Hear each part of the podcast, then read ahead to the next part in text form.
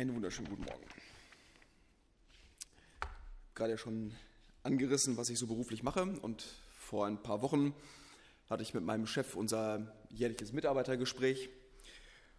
Und äh, bei dem Termin geht es dann immer um die Bewertung der Leistung im letzten Jahr. Und das verläuft eigentlich immer sehr wohlwollend. Und äh, das ist eigentlich immer eine sehr angenehme Atmosphäre bei diesem Gespräch. Und trotzdem bin ich davor immer total nervös. Was ist, wenn ich den Erwartungen diesmal nicht entsprochen habe? Wie kann ich mich dann rechtfertigen? Was für Folgen werden damit verbunden? Und die berechtigten Erwartungen anderer an mein Handeln und mein Leben, die bereiten mir Sorgen. Weil ich ne, mit dem, ähm, damit rechne eben diese, oder es, es macht mir Sorge, diese Erwartungen nicht zu erfüllen. So. Aber es ist ja nicht nur mein Chef, der Erwartungen an mich hat. Das geht mir mit mir selbst ja nicht anders. Ich habe eine grundsätzliche Vorstellung davon, wie mein Leben sein sollte, damit ich damit zufrieden bin. Und diese Vorstellung ist manchmal vielleicht etwas unklar, aber ich weiß sehr genau, wann mein Leben nicht nach Plan läuft und wann ich Gründe habe, unzufrieden zu sein.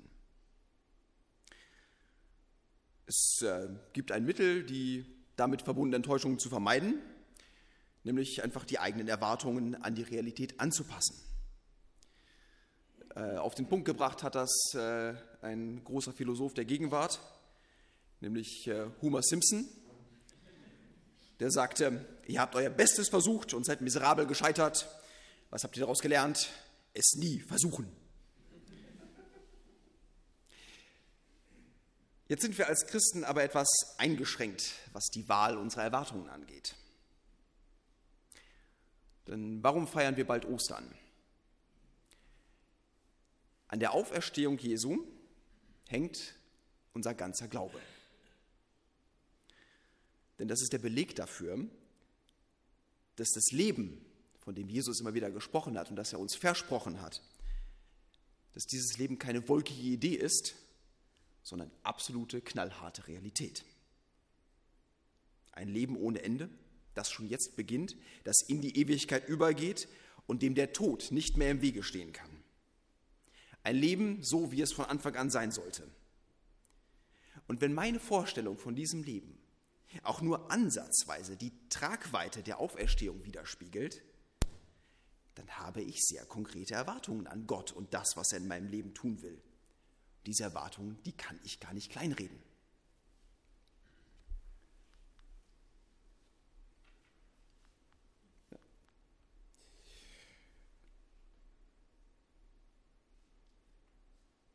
Und wenn Gott dann nicht so handelt, wie ich mir das vorgestellt habe, wenn die Dinge, die ich erwarte, nicht passieren und wenn mein Leben nicht so aussieht, wie ich mir das wünsche, obwohl Gott doch mir das Leben versprochen hat, nachdem ich mich sehne, dann kann das für meinen Glauben und für meine Beziehung zu Gott problematisch werden.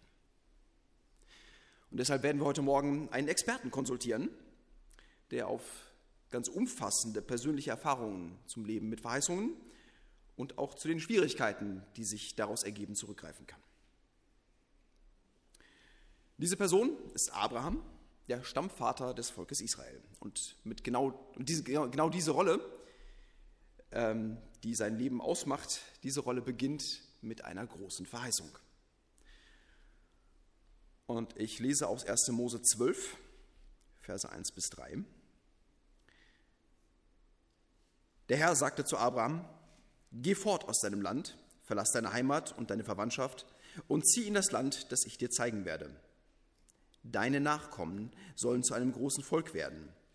Ich werde dir viel Gutes tun, Deinen Namen wird jeder kennen und mit Achtung aussprechen. Durch dich werden auch andere Menschen am Segen teilhaben. Wer dir Gutes wünscht, den werde ich segnen. Wer dir aber Böses wünscht, den werde ich verfluchen. Alle Völker der Erde sollen durch dich gesegnet werden. Das mit dem Segen klingt ja ganz gut. Aber der Teil mit dem großen Volk, der entzieht sich Abrahams Vorstellungskraft. Denn er hat trotz seines fortgeschrittenen Alters keine Kinder. Abraham befolgt zwar Gottes Anweisungen, verlässt seine Heimat und folgt Gott dahin, wo er ihn führt, Aber offensichtlich hält Gott es für notwendig, seine Zusage noch einmal zu wiederholen. Nämlich in Kapitel 13, Verse 14 bis 16. Nachdem die beiden, Abraham und Lot, sich getrennt hatten, sagte der Herr zu Abraham, schau dich nach allen Seiten um. Das ganze Land, alles, was du jetzt siehst, will ich dir und deinen Nachkommen geben, für immer. Ich will dir so viele Nachkommen schenken, dass sie unzählbar sind wie der Staub auf der Erde. Das ist ziemlich deutlich, aber Abraham ist nach wie vor nicht überzeugt. Denn als Gott zum nächsten Mal darauf zu sprechen kommt, erklärt ihm Abraham, dass er sein Erbe bereits äh, anderweitig geregelt hat. Kapitel 15, Verse 1 bis 6. Danach redete der Herr zu Abraham in einer Vision. Hab keine Angst, Abraham. Ich beschütze dich. Ich werde dich auch reich belohnen. Aber Abraham entgegnete, Ach Herr mein Gott, was willst du mir denn schon geben? Ich habe keinen Sohn und ohne einen Nachkommen sind alle Geschenke wertlos. Ein Diener meines Hauses, Eliezer von Damaskus, wird meinen ganzen Besitz erben. Nein, erwiderte der Herr, nicht dein Diener, sondern dein eigener Sohn wird deinen Besitz übernehmen. Er führte Abraham aus dem Zelt nach draußen und sagte zu ihm, Schau dir den Himmel an und versuche die Sterne zu zählen. Genauso werden deine Nachkommen sein, unzählbar. Abraham nahm dieses Versprechen ernst. Er glaubte dem Herrn und so fand er Gottes Anerkennung.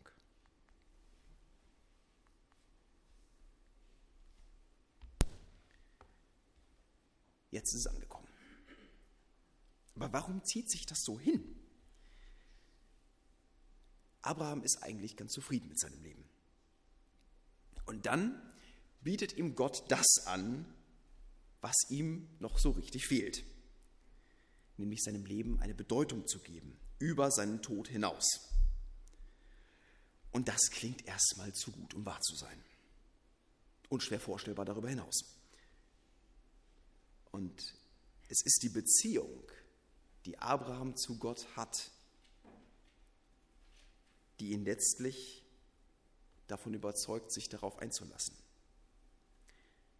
Er glaubte dem Herrn und so fand er Gottes Anerkennung.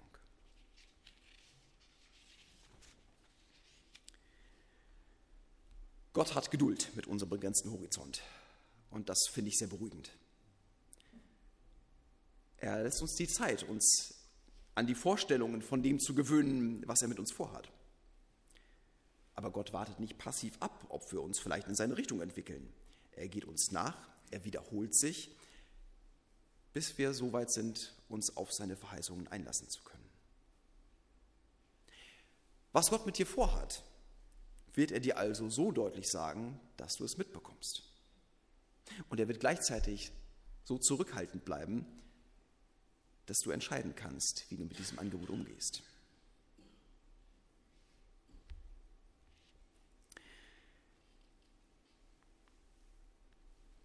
Wenn wir uns auf Gottes Weisungen eingelassen haben und sie für uns in Anspruch nehmen, dann entsteht in unseren Gedanken ein Bild von ihrer Umsetzung. Das ist unvermeidlich, weil wir in Bildern denken. Aber es kann leicht passieren, dass wir dieses Bild, unsere Vorstellung davon, was Gott tun will, als unsere Erwartungshaltung übernehmen. Und wenn dann die Realität davon abweicht und das ist sehr wahrscheinlich, weil unser Verständnis von Gottes Absichten immer zu kurz greift, dann besteht die große Gefahr, dass wir versuchen, unser Ziel, unsere Erwartung umzusetzen, anstatt Gottes Plan besser verstehen zu wollen. Und genau das passiert Abraham. Gott verspricht ihm, Stammvater eines großen Volkes zu werden. Und zehn Jahre später hat er immer noch keinen Sohn. Und da entscheidet sich Abraham nachzuhelfen. Ich lese aus Kapitel 1. Mose Kapitel 16, Vers 1 bis 16. Abraham und Sarai bekamen keine Kinder. Da schlug Sarai ihrem Mann vor, Der Herr hat mir keine Kinder geschenkt, aber nach den geltenden Gesetzen kannst du mir durch eine Sklavin Kinder schenken. Ich habe doch eine ägyptische Sklavin, die heißt Hagar. Ich überlasse sie dir, vielleicht wird mir durch sie ein Kind geboren. Abraham war einverstanden und Sarai gab, Hagar, gab ihm Hagar zur Nebenfrau. Sie lebten zu der Zeit schon zehn Jahre im Land Kanaan. Er schlief mit Hagar und sie wurde schwanger. Als Hagar wusste, dass sie schwanger war, sah sie auf ihre Herrin herab. Da beklagte, beklagte Sarai sich bei Abraham. Jetzt, wo Hagar weiß, dass sie ein Kind bekommt, verachtet sie mich. Dabei war ich es, die sie dir überlassen hat. Du bist schuld, dass ich dazu gedemütigt werde. Der Herr soll darüber urteilen. Sie ist dein Eigentum, erwiderte Abraham. Ich lasse dir freie Hand, mach mit ihr, was du willst.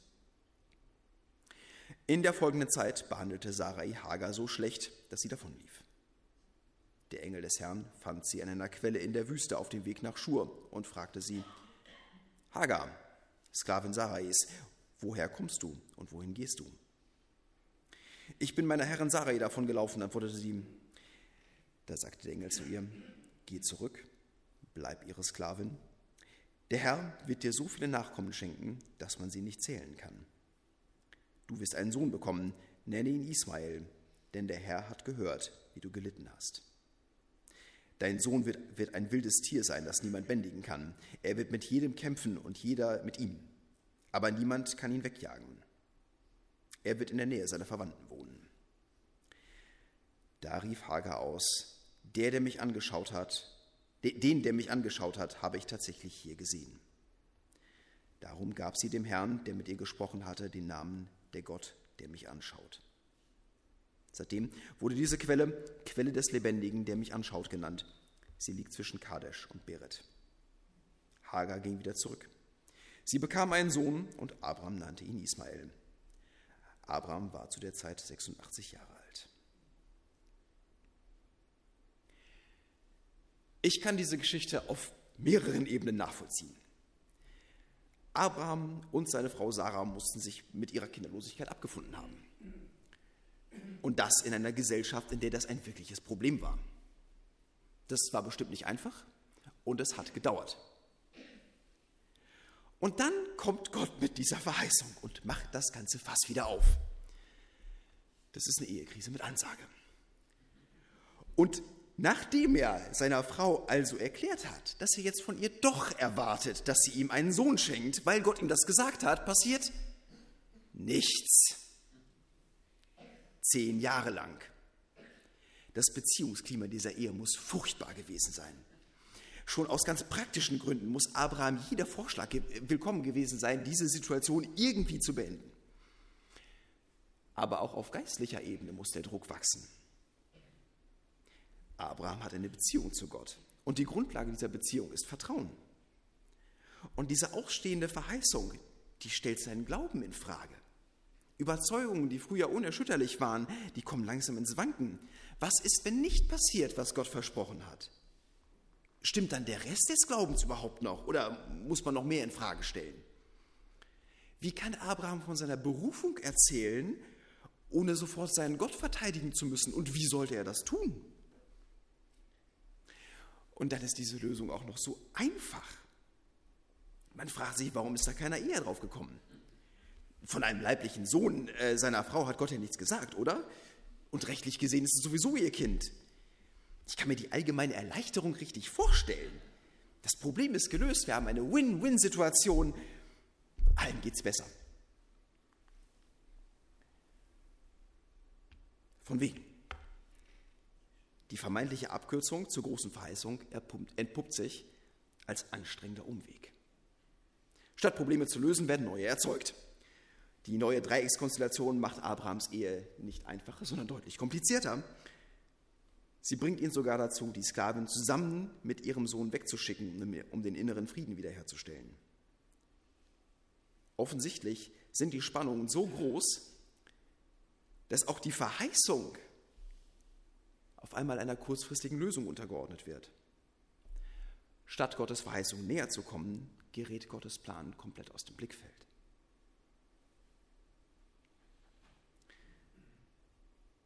Was können wir tun, wenn das, was wir sind, nicht zu dem passt, was wir werden sollen? Wenn wir zwar begeistert sind von dem, was Gott uns zusagt und von dem Ziel, das sein Plan mit uns hat, aber das, was wir jetzt tun sollen, das bringt uns dieser Zukunft einfach nicht näher.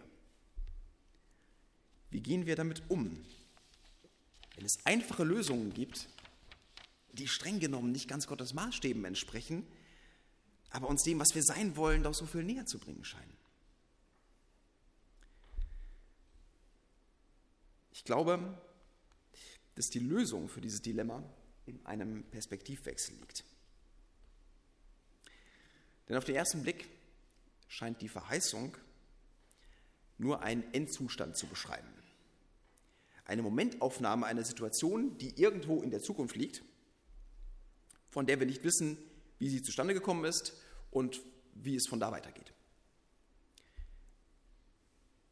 Aber ist das wirklich Gottes Absicht, uns mit einer Mischung aus Erwartung und Unsicherheit alleine zu lassen? Das würde meines Erachtens allem widersprechen, was wir über die Beziehung zwischen Gott und Mensch wissen. Es muss also einen anderen Zweck geben, den Gott mit seiner Verheißung verfolgt.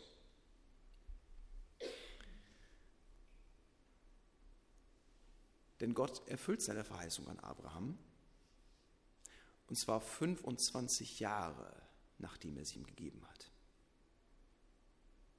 25 Jahre. Nicht, weil er inzwischen Besseres zu tun gehabt hätte, sondern mit Absicht.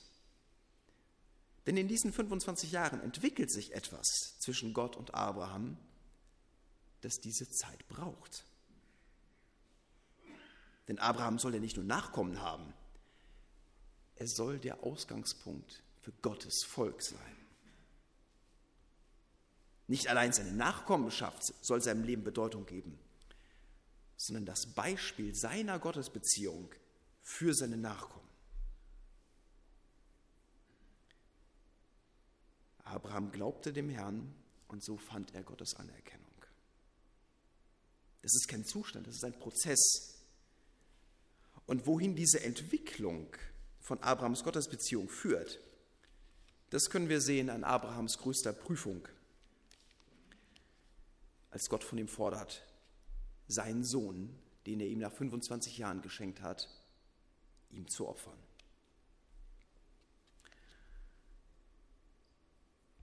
Ich lese aus 1. Mose 22, Vers 1. Nach diesen Ereignissen vergingen einige Jahre. Da stellte Gott Abraham auf die Probe. Abraham rief er, ja Herr, geh mit deinem einzigen Sohn Isaak, den du liebst, in das Land Moria. Dort zeige ich dir einen Berg.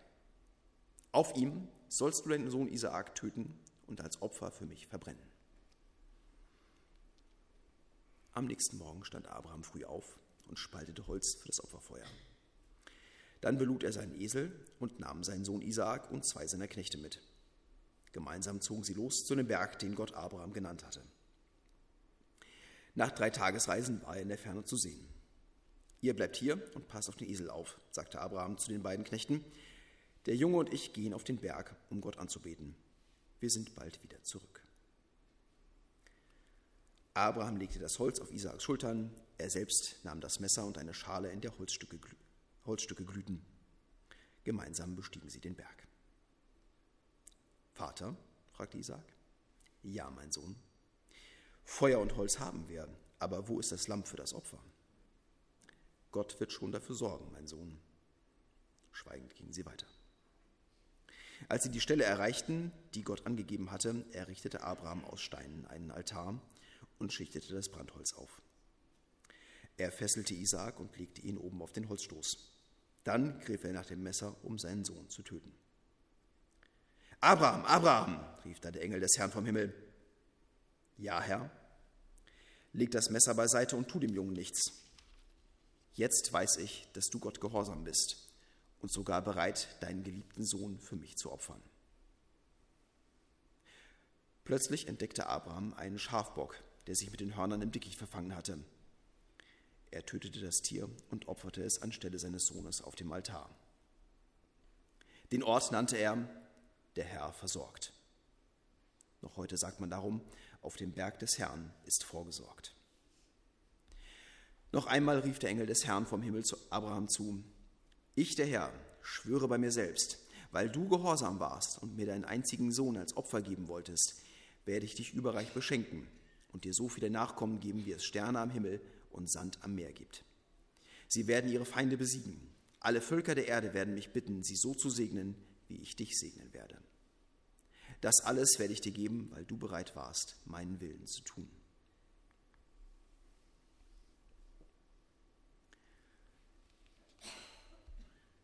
Und im Hebräerbrief, wo Abraham nochmal eine ausführliche Erwähnung in der Liste der Glaubenshelden findet, wird die Tragweite von Abrahams Vertrauen nochmal auf den Punkt gebracht. Hebräer Kapitel 11 ab Vers 17. Abraham glaubte so unerschütterlich an Gott, dass er sogar bereit war, seinen einzigen Sohn Isaak zu opfern, als Gott es von ihm forderte. Und das, obwohl Gott ihm versprochen hatte, die Nachkommen deines Sohnes Isaak werden das auserwählte Volk sein. Abraham traute es Gott zu, dass er Isaak selbst von den Toten auferwecken könnte. Darum schenkte Gott Isaak das Leben noch einmal.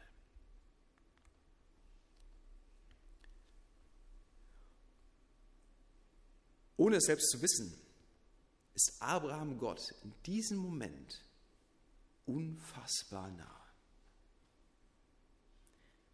Weil auch er die Bereitschaft aufbringt, den einzigen Sohn zu opfern, weil er Gott nachfühlen kann.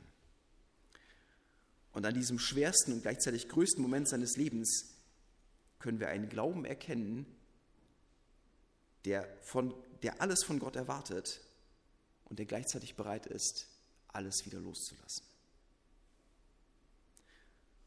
Und das war das Ziel, das Gott mit ihm hatte, als er ihm versprach, aus ihm ein großes Volk zu machen.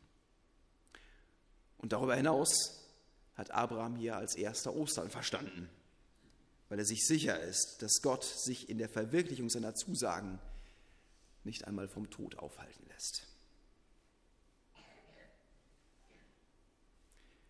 Rückblickend macht das alles Sinn, greift das alles wunderbar ineinander. Aber bevor wir darauf zurückblicken können, stellen Gottes Verheißungen unser Vertrauen immer wieder auf die Probe. Und das, was dann passiert, die Kämpfe, die wir überstehen müssen, die Zweifel, die an uns nagen, das Gefühl, sich mit dem eigenen Leben im Kreis zu drehen, das, was in diesen harten Zeiten aus unserem Leben herausgemeißelt wird, was in schwierigen Prozessen langsam entsteht, das ist die Beziehung, die Gott mit uns führen möchte. Und dieser Prozess beginnt mit der Bereitschaft, sich darauf einzulassen, dass Gott in unserem Leben etwas tun will und seine Versprechen beim Wort zu nehmen. Und dann der Versuchung zu widerstehen, Gottes Absichten und meine Vorstellungen zu verwechseln. Vor allem dann, wenn sich die Gelegenheit bietet, nachzuhelfen. Der Prozess wird damit enden, dass Gottes Plan für uns viel mehr bereithält, als er uns am Anfang mitgeteilt hat. Vertrauen wir ihm.